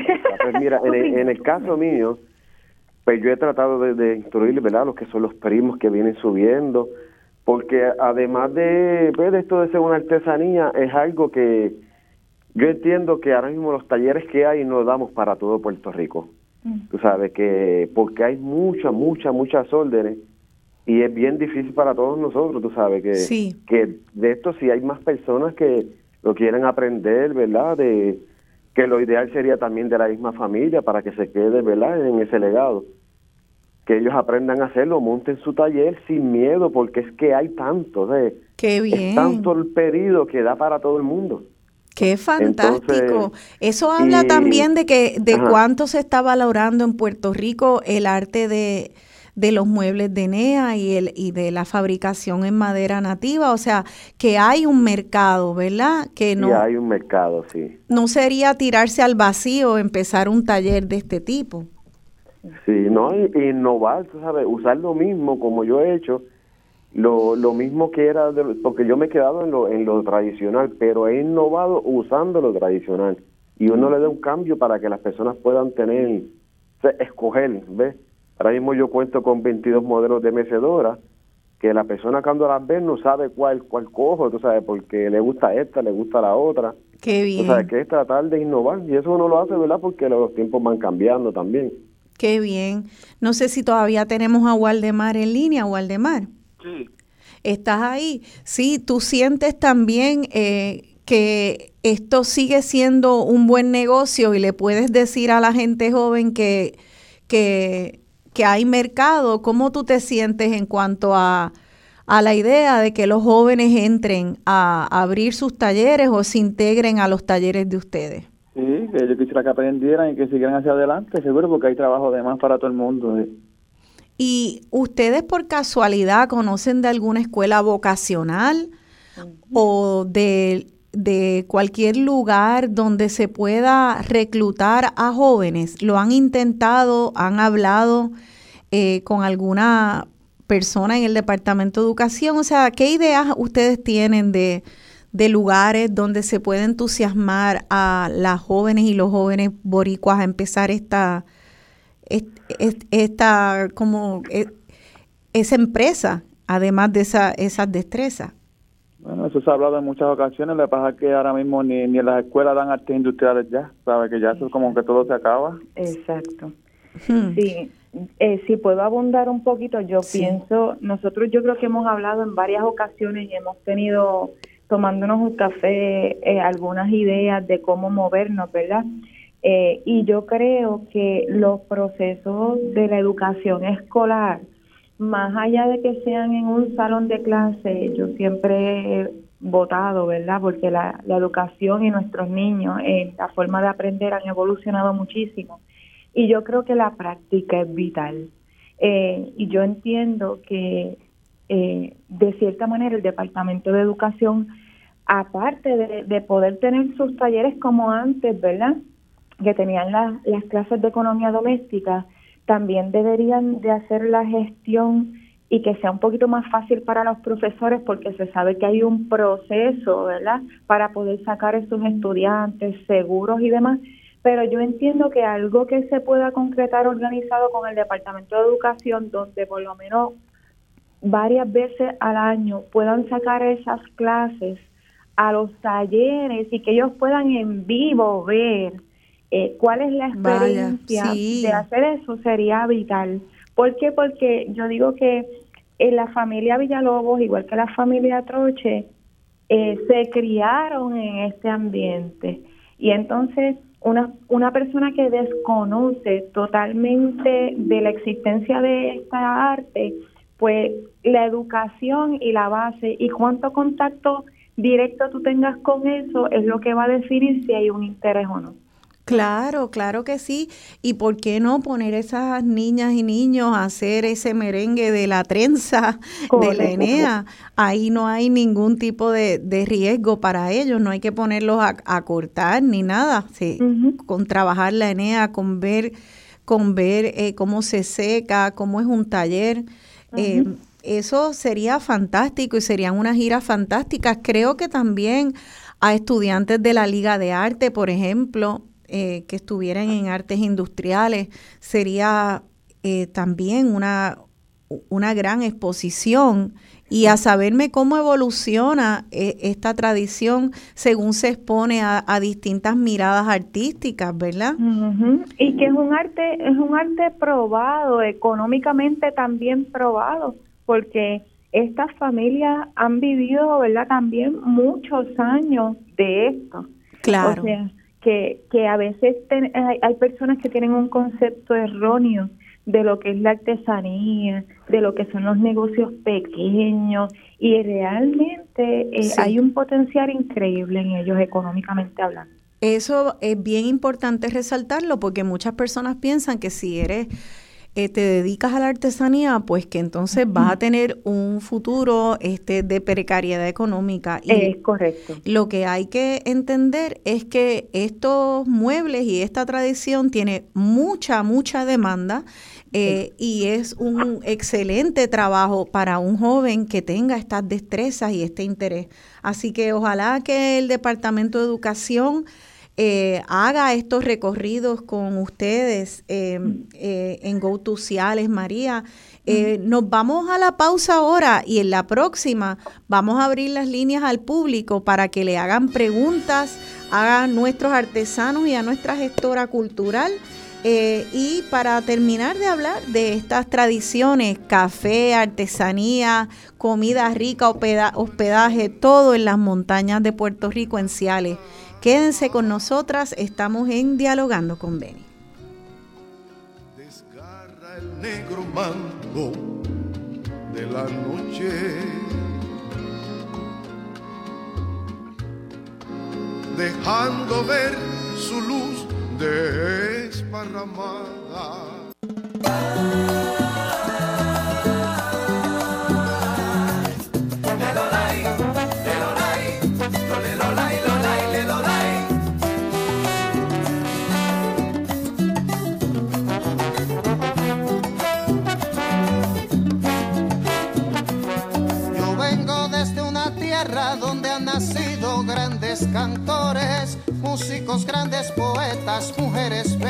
Compositores. Tierra donde el gallo canta, arropado de cundiamores.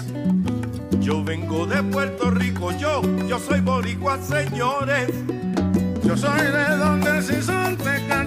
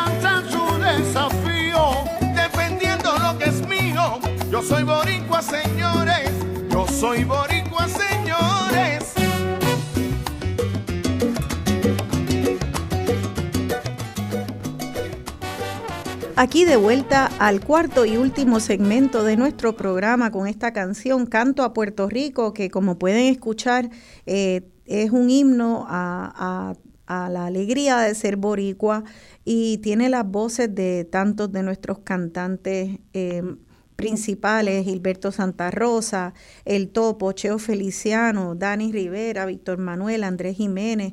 Eh, esa canción Canto a Puerto Rico me encanta y se la regalo como un regalo navideño que pues en esta temporada es el, es el tiempo en que yo creo que más cobramos conciencia de, de cómo nos, nos nutren y nos definen nuestras tradiciones. Y hoy hemos dedicado el programa a la artesanía de estos muebles tradicionales eh, de Ciales y también pues se hacen en otros pueblos los muebles de Enea con estas maderas. Eh, me pidieron que repitiera las, las maderas. Eh, Waldemar, tú que nos dijiste las maderas que ustedes utilizan, ¿puedes repetir eh, cuáles son los árboles? Porque hay personas interesadas en escuchar los nombres y saberlos. Algunas personas quieren sembrar esos árboles, también conocerlos. Si puedes repetir esos nombres. El laurel, caoba, majón, teca, maga, capa prieto, capa blanco, acacia. Esos son mayormente los más que usamos. Qué bien, qué bien. Y, y todos eh, árboles que con los cuales nos tenemos que familiarizar, porque estoy segura que deben de ser todos hermosos y aparte de poder usarse para luego talarlos y cosecharlos, este, también se pueden usar de adorno eh, y son el hábitat de tanta biodiversidad en Puerto Rico. Bueno, pues les prometí que íbamos a abrir las líneas al público, así que déjame dar el teléfono aquí en Radio Isla para que lo anoten y llamen con sus preguntas o comentarios a nuestros invitados. El teléfono aquí es el 787 292-1703. 292-1703. Si quiere hacer cualquier comentario, anécdota de mecedora, de muebles de NEA, eh, de cualquier cosa que quiera compartir sobre nuestro tema de estas artesanías. Creo que ya nos entró una llamada. Vamos a recibir esa llamada. Buenos días, están dialogando con Benny. Su nombre, por favor. Adela Agosto de Santurce, pero con Pueblana de Ciales. No me diga. Una persona que está mirando esas tres personas que están ahí a ti, que eres la que está dirigiendo el programa. Te felicito de corazón. Gracias, doña Adela. Muchas felicidades, Navidad, en Año Nuevo. Se me saltaron las lágrimas. Porque son gente de mi pueblo y hace tanto tiempo que yo no oí un programa así. Yo vivo por acá por Santurce, pero tengo a Ciales en mi corazón. Ay, qué linda. Yo no sabía, doña eh, sí, Adela, que usted era de Ciales y para que veas, ¿no? Eso, eh, el, eh, esa patria chica causa mucha emoción a todos los boricuas que viven en, en, el, barrio Pozas de Ciales. Por si ellos lo, lo han oído mencionar Ahí nací yo, en una lomita. Ay, qué linda. Qué bonita, qué bonita. Gracias, doña Adela, por compartir eso y por emocionarse con nosotros. Y saludo a mi esposo que te está escuchando, Juan Lebrón. Está en la sala escuchando el programa. Qué bonito. Pues un abrazo navideño a ustedes dos, a don Juan y doña Adela. Muchas gracias, doña Adela, por llamarnos. Este, para que veas, ¿verdad? Este, ya oyeron, eh, Waldemar y Juan y María, que, que, hay con pueblanos acá en San Juan que nunca olvidan esa lomita. Qué bella. Eh, eh, así que este, yo quería entonces también este, hacer unas últimas preguntas porque me están haciendo preguntas por las redes sociales eh, y una de ellas no tiene que ver con eh, que nombren también, hablamos de las experiencias, pero que nombren también eh, la gastronomía eh, que las personas pueden probar, porque eso es algo que atrae mucho. Si en Ciales hay algún tipo de comidas o de lugares especiales de comer. Claro que sí, en ese sentido tenemos una línea completa para todos los gustos. En Ciales tú puedes conseguir desde una langosta hasta, sorprendentemente exacto. hasta el mejor manjar criollo. Así que podría mencionar muchísimos lugares desde Chalán, Don Carlos, Casa Vieja con el pastel al caldero, el último brinco de Lolo con unas arepas exquisitas de bacalao, Podemos mencionar a Sao, podemos mencionar a, a Bolengo, podemos mencionar a Palcampo, podemos mencionar restaurantes de Alturito con los mejores sancochos, o sea, podemos mencionar muchísimos lugares que pueden visitar para visitarse y conseguir las cosas que ustedes están buscando, criollitas con el sabor de la abuela. Nosotros tenemos un mapa turístico ese mapa turístico está disponible tanto impreso en los lugares que verdad eh, son auspiciadores y también lo tenemos digital. Aparte que en la página hay unas rutas, está la ruta del café, la ruta histórica, la ruta gastronómica, que pueden elegirlo y a través de Google Maps pueden llegar a cada uno de los lugares. Ay, pero qué trabajo más fantástico, excelente. Tenemos otra llamada, así que vamos a atender nuestra segunda llamada. Buenos días, están dialogando con Benny. Su nombre, por favor. Sí, buenos días, ¿es conmigo? Sí, sí, es con, con usted. Gracias. Okay. mi nombre es mi nombre es Dorita Vera, yo soy una yaucana que vive en Guayanilla. Ajá, qué bien. Quiero que, que, sepan los Villalobos que yo le compré hace más de 30 años para poner en mi, en mi casa los muebles que tengo ahora mismo. Tengo la mesa con las cuatro sillas, los bar los taburetes, tengo mecedoras, dos mecedoras, y hace como 10 años conseguí el de poner revistas idénticos en, en una feria de artesanía en, en Plaza de América, así que tengo todo ese set y me encantan. Wow. Le pongo cojines y le cambio el look con los cojines. Claro. Este, están en perfecto estado, nunca le he echado agua. Este, para decirte, eh, hace un año estuve fuera con mi hija cuidándola y se metió un comején, corrió toda la, pajilla de una de las mesitas, no la tocó, yo la abrí y quedó perfecto. O sea, el comején no se comió la pajilla, no se comió la niña. Wow. Este, o sea, que, lo recomiendo mil veces y lo felicito, te felicito por tu programa, Susana. Gracias, Dorita. Mucha salud y no me pierdo tu programa. Ay, gracias, gracias. Cuánto me alegro que nos escuche. Y gracias por ese testimonio de la calidad de estos muebles. Y me imagino increíble. que esa casa, eh, eh, la casa, ¿tu casa es en Yauco? Mi casa es en la montaña, en Guayanilla. En este, Guayanilla. En Guayanilla, este, en el monte. Y, de verdad, mi casita no es grande, pero la verdad es que como la sala y comedor están juntos, este, se ve, lo que se ve genial todo el tiempo. Y le puse un cristal a la a la mesa de comedor que es toda un, todo un tejido completo. De lado a lado le puse un cristal encima. Sí. Y eso se ve precioso, de verdad. Wow. A mí me encantan. Eh, no me canso, 30 años y no me canso de verlo. Cambio cojines, le pongo algún, algún ron a la mesa, ahora es Navidad y ya está. Y se acabó. Así mismo. mi hermana tiene también varios viajes de acá allá hacia pero con gusto los días hace, tiempo. Ay, qué lindo. Mi sus muebles en, Estados Unidos, allá lo tiene algún gringo ahora mismo. Ah. Cuando se mudó para acá. Y, que, saludo, antes que se me olvide, saludo a la familia Verdecía Velázquez, decía Alex, que son mis primos. Un abrazo. A ver cuándo me dio para allá. Ay, qué fantástico. Pues qué chévere. Gracias por llamarnos entonces, Dorita. Felicidades, muchas bendiciones y saludos a todos. Gracias. Igual. Ok, va. Qué bien, excelente. Y eso, qué, qué gran testimonio, ¿verdad? Esos muebles 30 años después están perfectos eh, y eso es increíble. Rosana, eso también, aparte de la mano de ellos, tiene que ver mucho con lo que Juan Luis mencionó de cortar en menguante y demás. De veras. ¿Y, y, por, y por qué? ¿Qué, qué? ¿Cuáles son los beneficios de cortar en menguante como ustedes dijeron que era tan importante y que están muy pendientes a cortar en menguante y hasta me pareció oír a Juan Luis decir que incluso que fuera temprano, y yo no sé si yo estoy loca, pero me pareció escuchar que alguien prefería que fuera viernes. Eh, oh, ok. Pues mira, lo de viernes te lo puedo explicar bien, Juan Luis. pero lo de la menguante, sí, eh, lo que pasa es que, ¿verdad? Este, según, según la historia, ¿verdad? De estas personas que cortan madera para, ¿verdad? Para el uso y venta de, de artesanía, pues uno lo sigue porque, por ejemplo, a mí me han regalado, me han regalado, me han regalado madera, ¿verdad? Entonces, al yo ponerla ahí, pues de la tierra sale un, una hormiga que le llaman la barrenadora.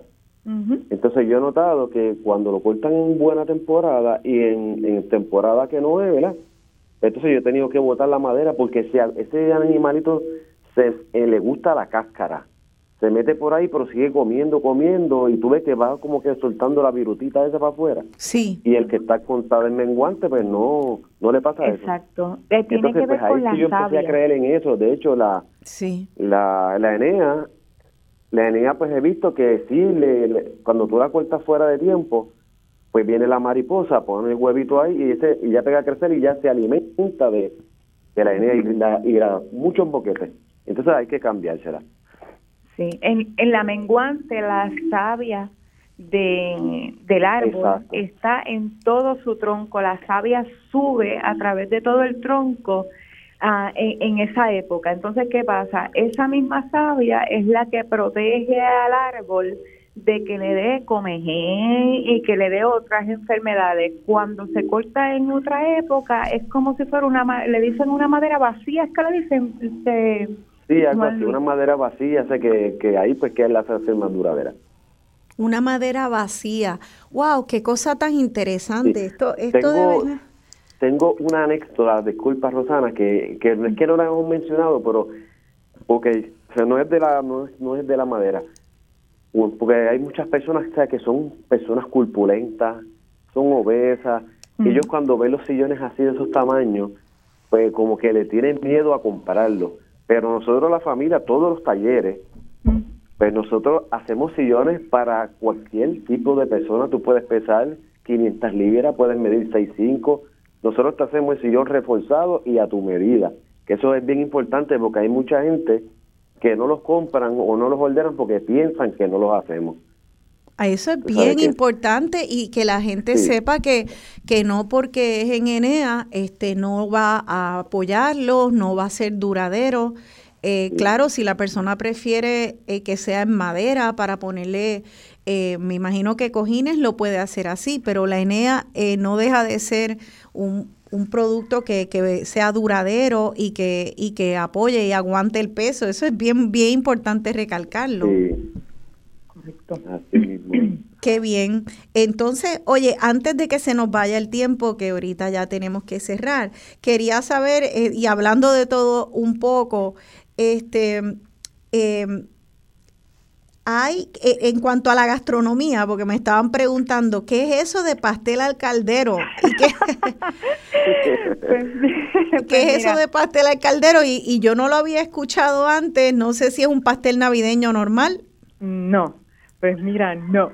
No, ok. Sabe igual de rico, pero no es. pues mira, eso es un pastel bien típico de casa vieja, que es una casita como si tú estuvieras visitando la casa de tu abuelita.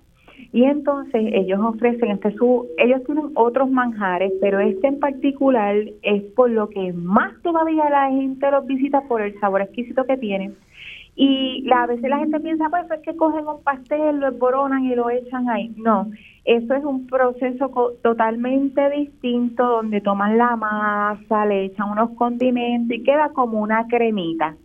Ah, mira para allá. Sí. correcto. Qué interesante. Eso sí que yo nunca lo había escuchado y se puede probar en Casa Vieja, en Ciales. Es correcto, Casa Vieja. Fantástico. Wow, pues eso sí que para mí es una novedad. Le hubiera encantado a mi papá, que era buen diente, le encantaba descubrir eh, así novedades de nuestra isla. Entiendo que eh, nos había entrado otra llamada, se cayó, así que bueno, este quiero también decirles, hay una radio escucha de Ponce que nos dice que no se está escuchando Radio Isla en Ponce.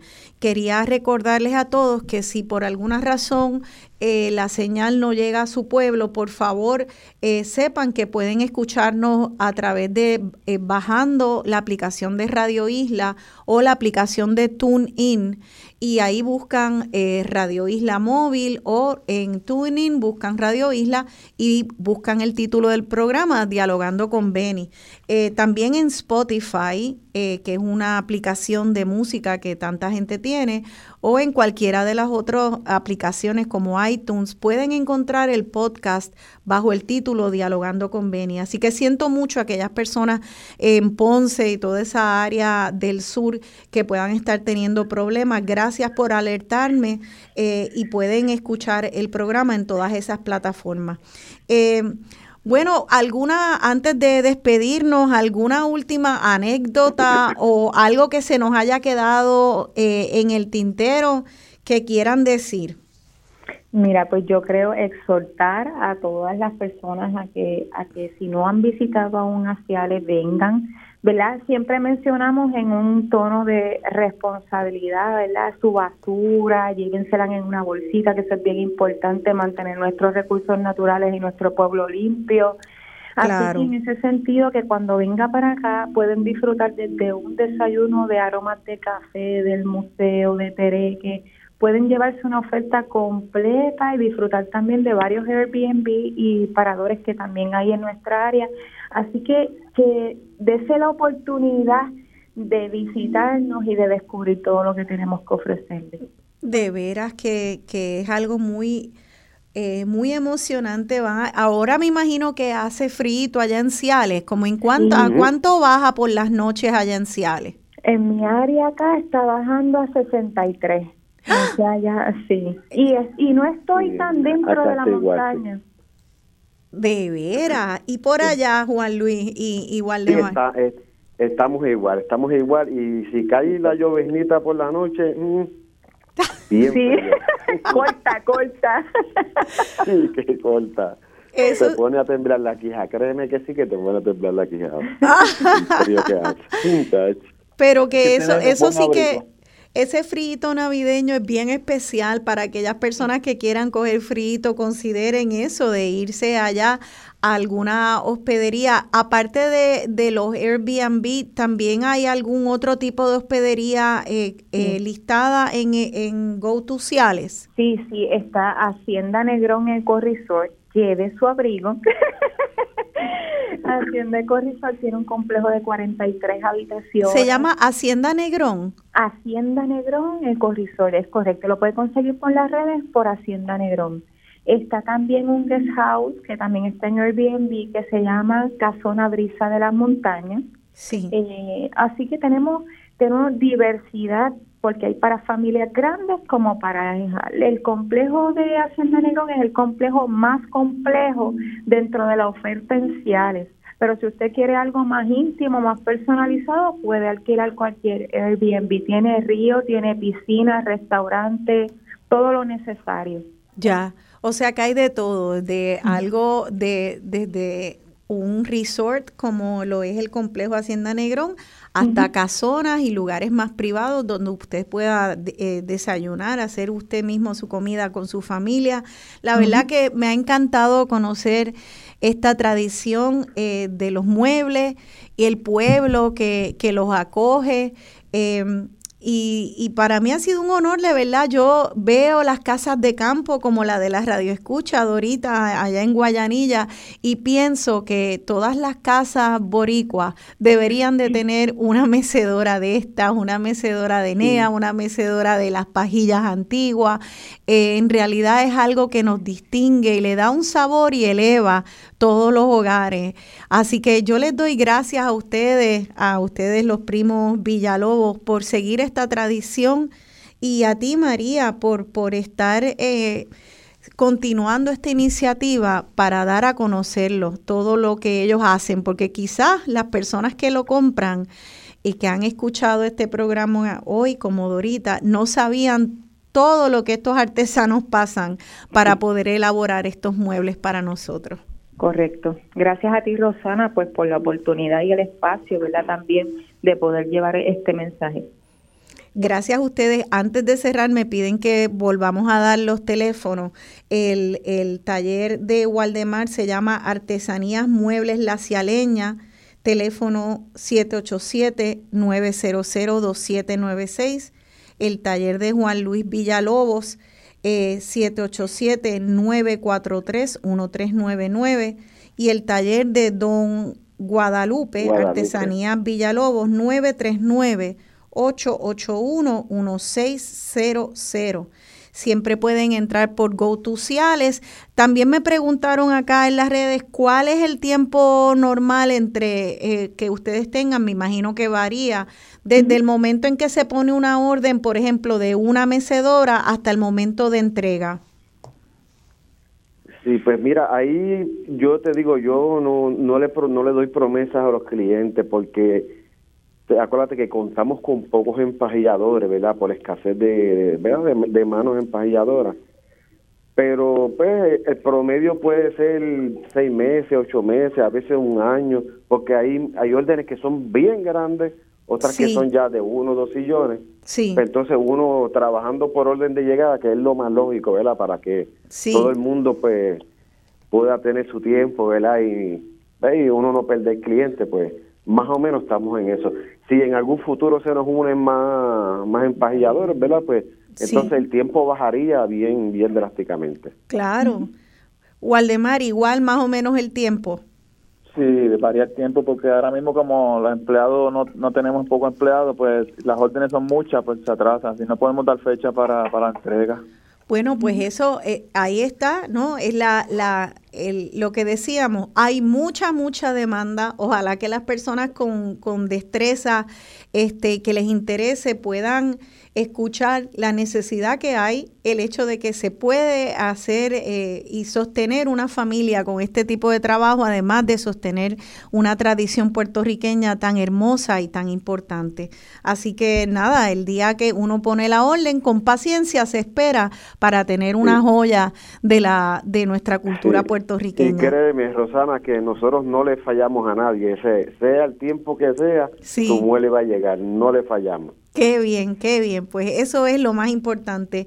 Gracias nuevamente, gracias a los tres, Waldemar, Juan Luis y María, por acompañarme esta mañana. Gracias a ti. Muchas gracias, muchas felicidades. Igualmente. Y a ustedes todos y todas, muchas gracias por acompañarme este día, estas navidades. Para mí ustedes son un regalo.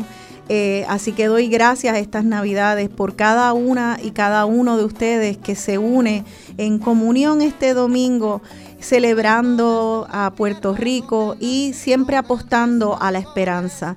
Les doy las gracias por acompañarme y les deseo una feliz Navidad.